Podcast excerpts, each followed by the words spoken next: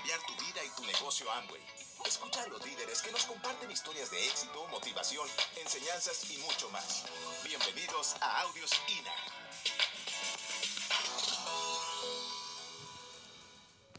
Bueno amigos, seguramente algo que les iba a decir ahorita que se me había olvidado, seguramente muchos de ustedes eh, han estado en un seminario y seguramente han escuchado mucha de la información que nosotros hoy tenemos para ustedes.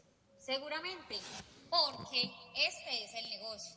Lo que nosotros les vamos a decir es lo que nosotros hemos construido y hemos aprendido dentro de este negocio que muchas personas han llegado a contar aquí también y a todas partes del mundo. El punto es en qué momento estás tú aquí hoy en este seminario.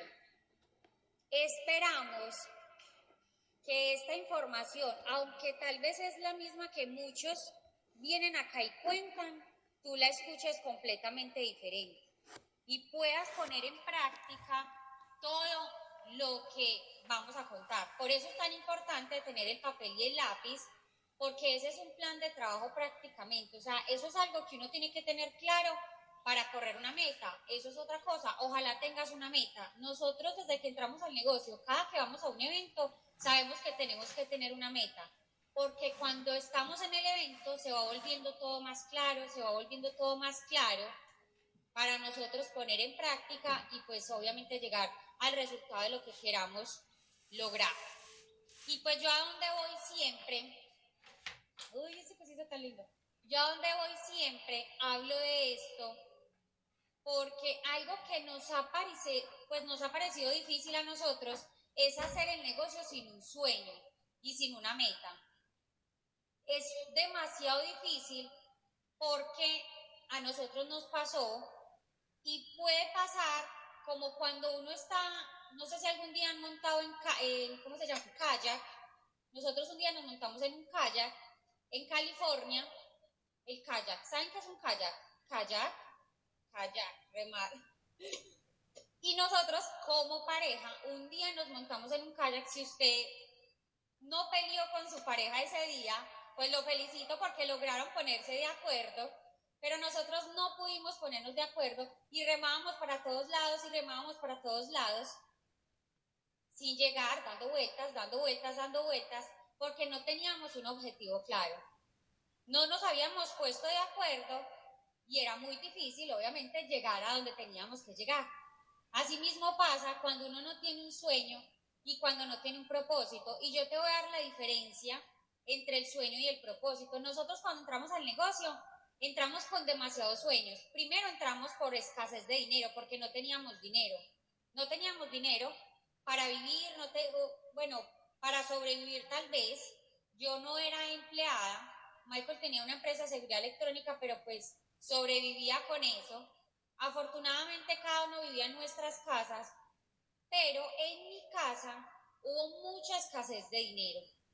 Y yo cumplí 18 años y entendí súper, o sea, yo la entendí, dije, yo ya soy responsable de lo que pase con mi vida de ahora en adelante, pero crecí viendo todo lo que mi papá hacía, no hacía, todo lo que pasaba en mi casa, y eso me sembró ese sueño de hacer algo diferente para poder ayudar a mi familia. Ahí tenía mi primer sueño. Ese era mi primer sueño, conseguir dinero, para poder ayudarles a ellos económicamente. Pero luego que conocí a Michael, que nos comprometimos, ya teníamos otro sueño. Y ese sueño era casarnos, tener dinero para casarnos. Y así, vez tras vez, cada vez que veíamos que podíamos lograr más cosas con el negocio, pues cada vez se nos iban sembrando más sueños y más sueños y más sueños. Pero un día igual ahorita en la historia creo que vamos a hablar un poquito más de eso.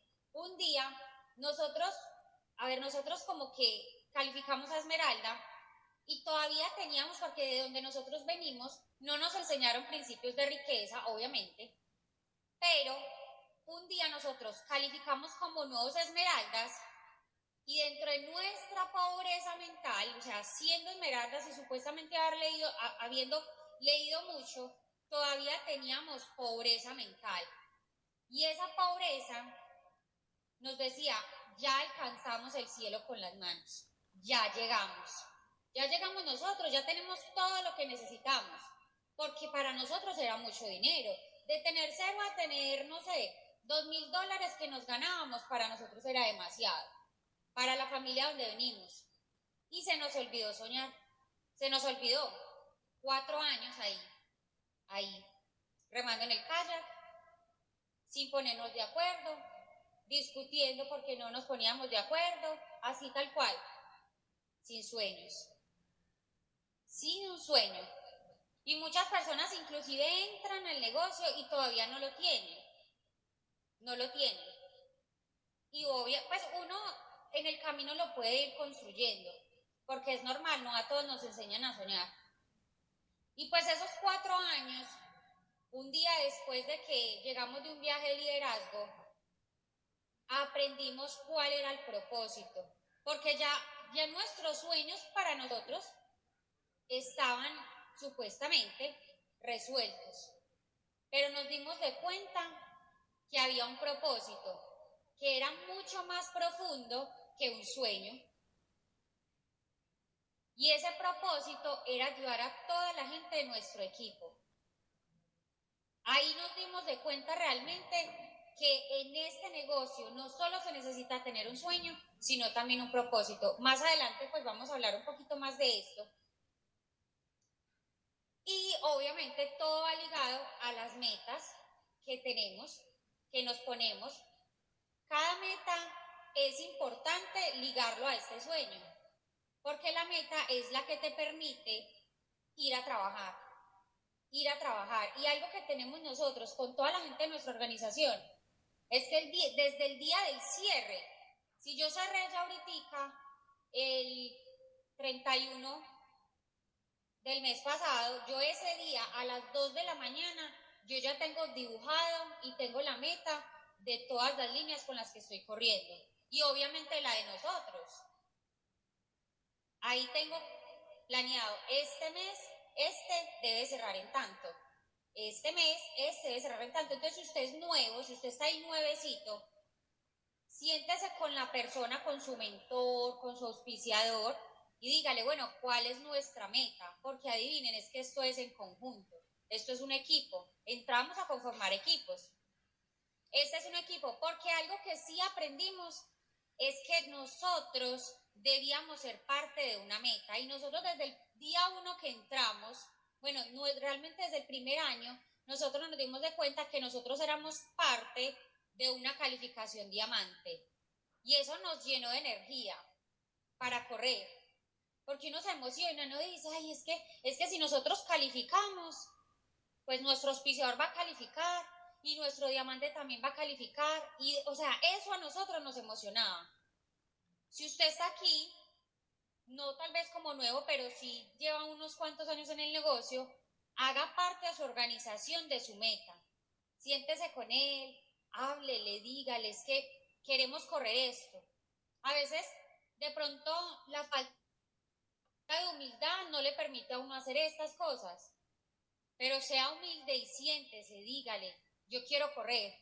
Dime cuál es esa meta que tengo que correr para ayudarte nosotros siempre, y nosotros hablamos mucho de esto, de la, nosotros en el cierre de diamante, en todo el año nos mandamos a hacer una camisa con un 10. ¿Cuál es la explicación del 10? Cuando uno le encanta jugar fútbol, ¿cierto? fútbol, eso es de fútbol, por eso lo pongo a hablar a él. Cuando uno juega fútbol, está el 9 y está el 10, ¿cierto? Hay, hay, hay varios números dentro de la cancha y pues el 9 es el que hace el gol. El 10 es el armador. Muchas veces los que más brillan son los 9. Muy poca vez el 10 brilla. Porque el 10 siempre está organizando el partido para hacer el pase de gol para que el 9 haga el gol. Entonces muchas veces uno tiene que colocarse la 10 para que otros hagan el gol. No usted. No estar pensando en cómo yo lo hago. O sea, yo quiero hacer el gol. Yo quiero hacer el gol. O sea, es que si yo hago el gol, todo el mundo me va a ver a mí. muchas veces es más importante ver el, hacer el pase gol, aunque no te reconozcan a ti. Muchas veces el 10 hace el pase y el que más gana dinero es el 9. Si uno aprendiera a jugar como 10, pues el mundo sería muy diferente. El 10 brilla, pero ayuda a brillar más a los demás. Y eso fue lo que nosotros hicimos. Estos dos años, desde el 2019, esto fue lo que hicimos para poder cumplirle a ese propósito que nos habíamos puesto. Y algo muy importante, muy importante muchachos, que nosotros aprendimos a, de que todo lo que dibujáramos, de que todo lo que planeábamos con nuestras organizaciones, así nosotros le llamábamos prueba y error, fueron dos años de prueba y error y decíamos, tiene que funcionar, o sea, si ya lo dibujamos y ya colocamos que ellos tienen que cerrar así, así, así, así tiene que cerrar. Porque antes decíamos la meta en concreto y el plan, el plan en concreto y la meta, ¿cómo es? El plan en arena y la meta en concreto. Pero ahora es el plan en concreto y la meta en concreto, porque se tenía que cumplir. Y nos dimos, o sea, nosotros dijimos, tiene que ser a muerte, sí o sí, lo que se dibuje tiene que ser, sin mirar a ninguna parte, a ninguna, porque eso no se, se daba mucho en nuestra organización y era que entonces, que es que el de allí estaba haciendo aquello, entonces íbamos y miramos a ver qué estaban haciendo, y, entonces ya eso interrumpía en el proceso que llevábamos nosotros, interrumpía en el proceso de nuestras organizaciones. Entonces aprendimos a dibujar súper bien, o sea, a ser arquitectos de nuestra organización, los mejores, los mejores. Y hoy en día nuestra organización aprendió y duplicó muy bien esto también, y todo lo que aprendimos a dibujar es lo que, es lo que tenemos que cerrar en, en fin de mes. Y pues no tiene sentido que si tú dibujaste, si sos arquitecto, un ejemplo, si usted es arquitecto y le dicen es que tiene que poner esta columna aquí, o sea, la columna sí o sí tiene que ir, ya está dibujado, y usted le dice al maestro de vea, aquí le paso los planos, el maestro no le va a decir, no, es que yo corrí 10 centímetros la columna. ¿Qué puede pasar después de eso? Se cae. Pues no sabemos, yo no sé nada de eso, pero seguramente. Algo pasa, algo pasa.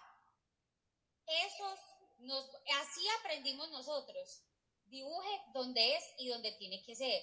Específicamente, cuántos hay que cerrar para su calificación. O sea, es que hay que tenerlo muy claro, muchísimo. Porque entre más lo veas, pues más fácil es de que se haga. Consumo Volumen con conciencia. Aquí vamos a llevar un buen ratico. Nosotros hubo una época, una época en donde no éramos los mejores comercializando, la verdad. Les tenemos que confesar, esto es una intimidad que les vamos a revelar hoy acá. Pero desde que entramos al negocio entendíamos que había que hacerlo pero peleábamos y teníamos batallas personales y intrafamiliares de que teníamos que comercializar. Como fuera teníamos que comercializar. Peleábamos inclusive por facturar 300 puntos, que sabiendo que ni siquiera eran 300 puntos, sino 150, porque nos consumíamos 150 y teníamos que vender 150 puntos pero peleábamos por esos 105, o sea, es que venda usted, vendo yo, no, es que yo le hablo a este y no, no me sacan las citas y, y yo les vendo y no, o sea, era algo personal, muy personal. Pero éramos buenos en la construcción del negocio, entonces como que nos resguardábamos ahí y decíamos, es que el negocio nos da para vivir, ¿qué importa? O sea, eso era interno, eso eran yo creo que mensajes internos ¿Y, qué importa? El negocio nos da los suficientes honorarios para vivir, no necesitamos comercial lo comercializar lo suficiente. Sin tener en cuenta que eso afectaba a nuestra organización también, porque eso era lo que les estábamos enseñando a ellos también inconscientemente. Y eran organizaciones que tampoco facturaban lo suficiente.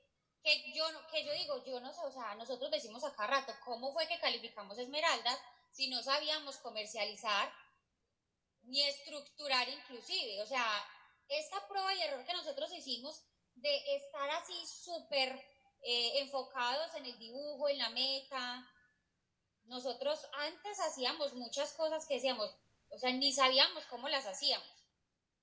Y ahora nuestra calificación ahora se hizo con mucha más conciencia y estructurada y con volumen. Y un día nosotros siempre íbamos a las convenciones y en las convenciones el que era reconocido como diamante decía, es que salimos, nos tocó salir a comercializar. Es que ya nos tocó salir a vender muchísimo más. Y nosotros en cada convención, fue pucha, es que hay que hacerlo.